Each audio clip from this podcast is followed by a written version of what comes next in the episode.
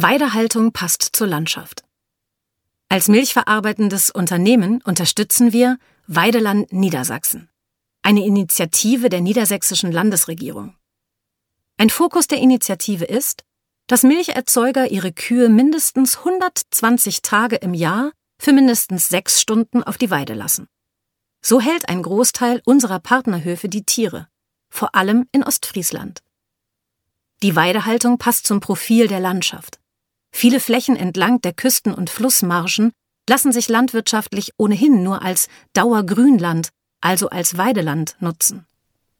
Während der Anteil der Weidehaltung deutschlandweit bei 42 Prozent liegt, sind es bei unseren Lieferanten gut 90 Prozent.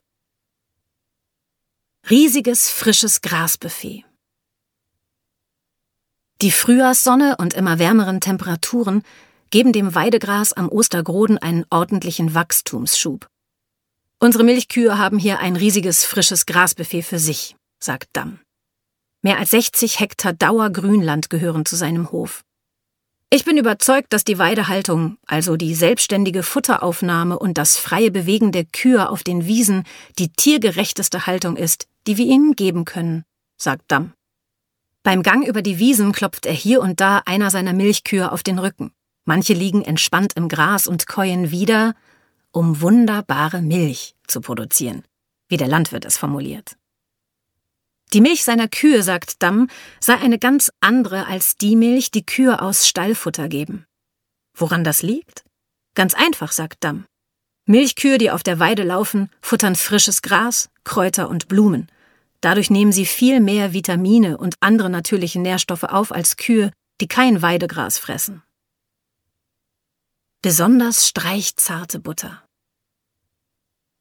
Das vitamin- und nährstoffreiche Weidefutter wiederum bedeutet einen besonders hohen Gehalt an wertvollen Inhaltsstoffen und Vitaminen in der Milch. Davon profitieren wir bei Rücker bei unseren Produkten, darunter unsere Küstenbauernmilch und Küstenbauernsahne. Denn mit Milch aus Weidehaltung stellen wir auch Butter und Sahne her.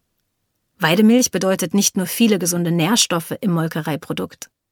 Aufgrund der Futterzusammensetzung macht Weidemilch unsere Küstenbauernbutter besonders streichzart.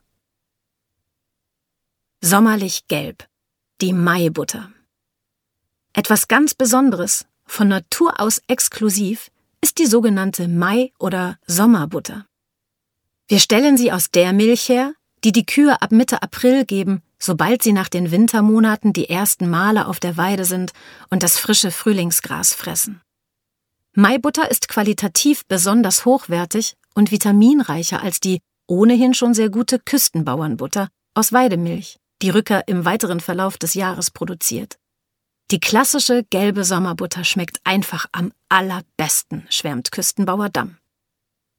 Diese leckere Butter bekommt ihr übrigens exklusiv im Verkaufsraum, einfach eine Tür weiter im Das Käsehaus. Grün, soweit das Auge reicht. Damit Dams Milchkühe möglichst viel Frischgras bekommen, schickt er sie vom Frühjahr bis in den Herbst hinein auf die Weide. So früh wie möglich raus und so spät wie möglich rein, sagt Damm. Er setzt seit jeher auf Weidehaltung aus Überzeugung. Wir haben hier einen riesigen Standortvorteil, erklärt der Landwirt. Wir stehen mitten auf einer saftigen grünen Weide. Und nur zweieinhalb Kilometer Luftlinie von hier entfernt ist die Nordsee. Genau das ist es doch, was die Küstenbauernmilch ausmacht und so besonders macht.